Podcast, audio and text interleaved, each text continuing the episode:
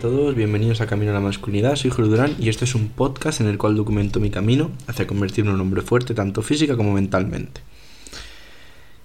Episodio de hoy, volvemos con Jordan Peterson, mm, no sé, disfruto mucho haciéndolo, así que pues otra vez.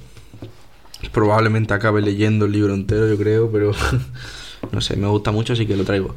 Eh, comentaros antes de nada una cosa que sí que he notado, que bueno, comento porque a más de uno le vendrá bien quizá Últimamente, desde hace alrededor de una semana y media, cosa así, estoy, bueno, una semana, sí, una semana más o menos.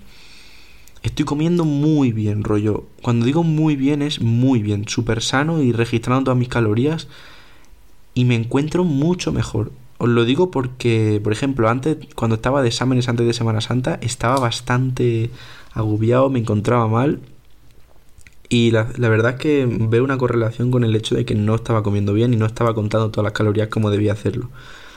Ahora he vuelto Semana Santa, estoy estudiando mucho, tengo exámenes ahora mismo, bueno, tanto los de recuperación como exámenes de este trimestre que me han puesto. Y sinceramente no sé si tiene que ver, pero yo creo que sí.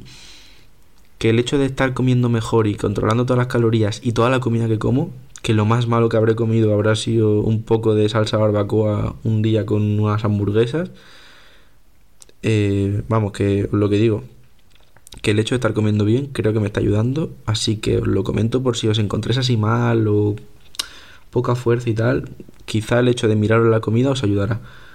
¿De acuerdo? Así que nada, eso por un lado. Y nada, pues gimnasio a tope también, me toca para vosotros hoy. Yo estoy grabando el día anterior, mañana me toca. Y muchas ganas, muchas ganas porque ya os digo, no sé, es como que cada vez me encuentro mejor. cuanto mejor como, mejor me encuentro. Así que eso por ahí. Y nada, pues voy a seguir leyendo, bueno, el siguiente fragmento que toca de la regla 4 del libro 2 de Jordan Peterson, el que estamos leyendo, vaya. Que quedan aún, no sé si este fragmento y uno más, creo. Pero bueno, lo voy a leer y os comento como siempre, ¿vale? Voy a ello. Se llama Felicidad y Responsabilidad. La gente quiere ser feliz, como es natural. Muchas veces he ansiado volver a sentir la, felicidad, sentirla en un momento dado, y no cabe duda de que no soy el único. Sin embargo, en mi opinión, no deberías perseguirla. Si lo haces, caerás de pleno en el problema de la repetición, porque la felicidad es cosa de la hora. Si ponemos a las personas en situaciones en que se sienten en la luz de emoción positiva, se centrarán en la hora y se vuelven impulsivas. Esto significa, al buen día, mételo en casa. Es decir, aprovecha las oportunidades mientras la suerte te sonría y muévete. Pero eso no significa en absoluto hacerlo todo. Y, por desgracia, tienes que considerarlo todo, al menos en la medida que puedas. En consecuencia, es improbable que aquello que optimice tu vida a lo largo del tiempo sea la felicidad. Debo admitirlo, es algo deseable. Si te llega la felicidad, recíbela con gratitud y los brazos abiertos, pero ten cuidado porque te volverá impulsivo. ¿Cuál sería una alternativa más sofisticada a la felicidad? Imagina que sea vivir de acuerdo con el sentido de la responsabilidad, porque eso ordena las cosas en el futuro. Imagina también que para manifestar correctamente ese sentido de la responsabilidad tengas que actuar de forma fiel, honesta, noble y acorde con un bien superior. El, buen el bien superior sería la mejora simultánea de tu función y de la función de las personas a tu alrededor a lo largo del tiempo, como hemos comentado antes en el otro episodio.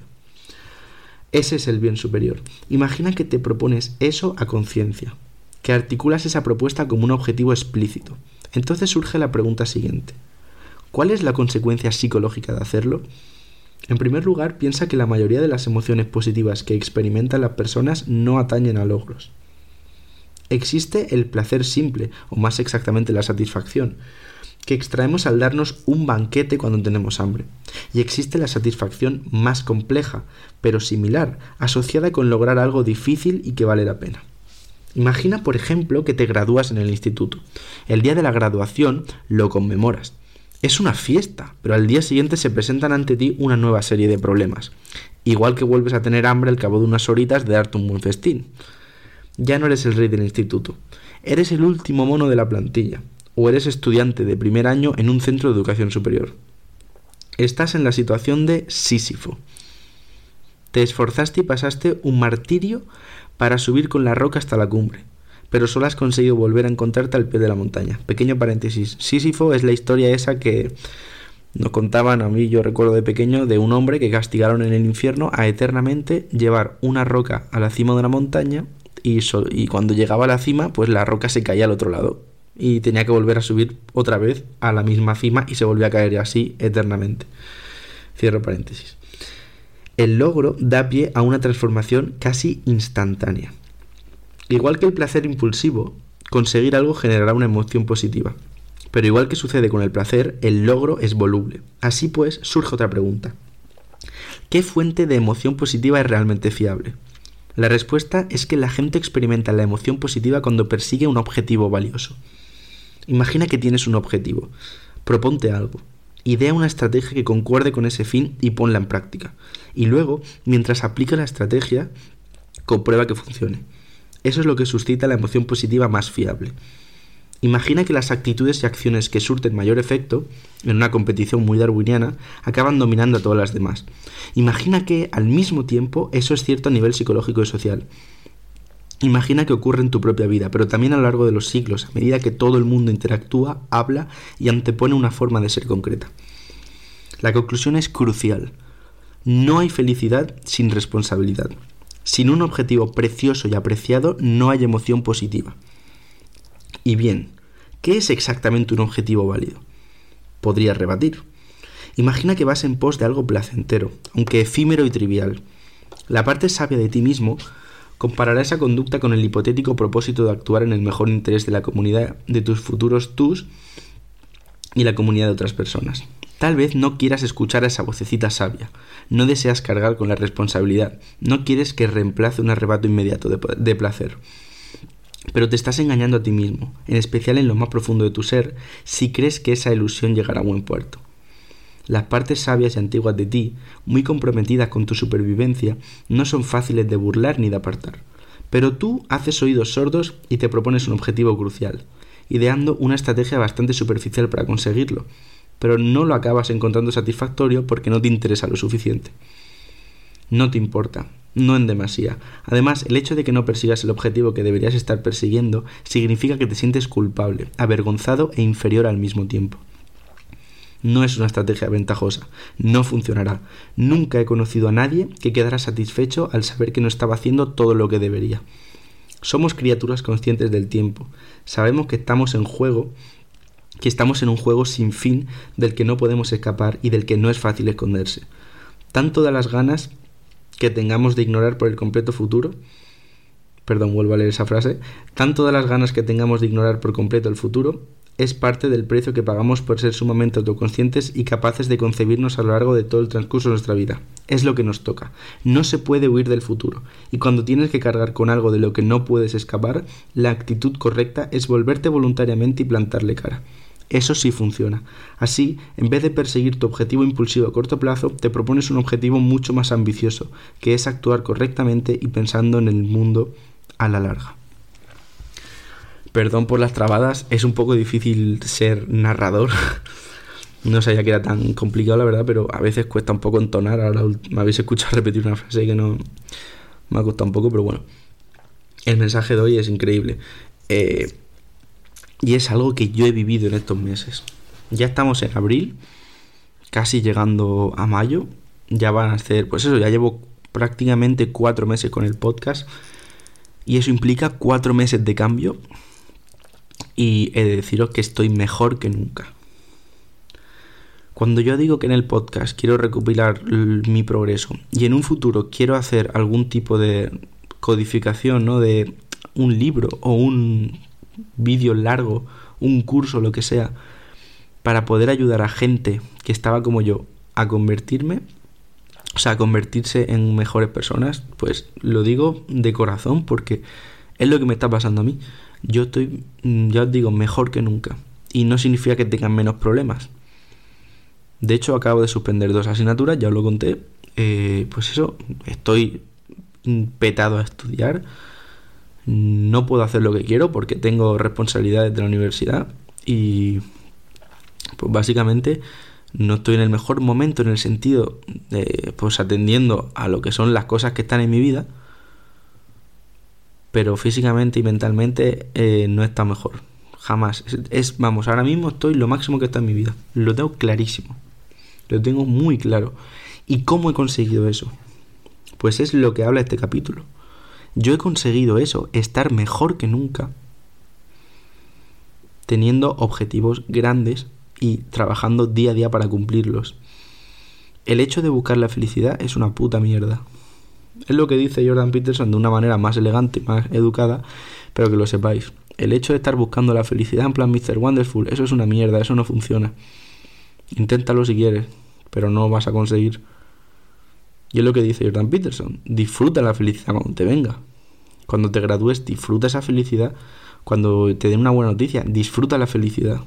Cuando apruebes un examen, disfrútala, pero no estés persiguiéndola, porque entonces va a dejar de tener sentido. Y es una mierda eso. Por lo tanto, ¿qué es lo que debe perseguir? Lo que nos dice Jordan. Es coger, definirte un objetivo y pues perseguirlo, ejecutar diariamente. Eso es lo que te hace estar feliz, paradójicamente. Feliz en el sentido de estar tranquilo y de no estar sufriendo tanto y de que tu vida tenga sentido. Que es algo que los jóvenes hoy en día nos pasa mucho, que no, no le vemos sentido a la vida. O que estamos, y no sé, sentimos que estamos en una rutina diaria en la cual nos aburrimos, vemos el móvil, vemos YouTube, vemos Netflix, tenemos que estudiar, luego volvemos a, dormir y luego pues a otra vez a empezar el día. Entonces eso es una puta mierda. Hablando mal y claro, eso, es, eso es una puta mierda de vida. Y supongo que más de uno la tenéis así ahora. O tenéis algún amigo que tiene así esa vida. O sea, una mierda de vida en la cual no tiene ningún sentido. Y no sabes ni qué estás haciendo. Y te planteas que qué coño haces tú en el mundo. En plan, que, que, ¿cuál es mi función? ¿Qué hago? Eso tiene una solución. Y es la que os he dicho yo y es la que os he leído ahora es poneros objetivos grandes. Y alguno me dirá, ¿qué objetivo? Pues mira, objetivo grande número uno, gimnasio. Hacer un cuerpo que valga la pena. Crear un cuerpo digno de un hombre fuerte. ¿Para qué? Pues va a variar, depende de cada persona. Pero tienes que llegar al fondo. ¿Por qué quieres tener un cuerpo grande? Si vas al gimnasio porque quieres tener un buen cuerpo, porque quieres entrenar, porque si no tu vida va a ser una mierda y no vas a hacer nada, vas a aguantar mucho más que si vas al gimnasio solo para ponerte fuerte. Define los porqués, los porqués es lo más importante, es lo que a mí me ha ayudado a conseguir estar ahora mejor que nunca.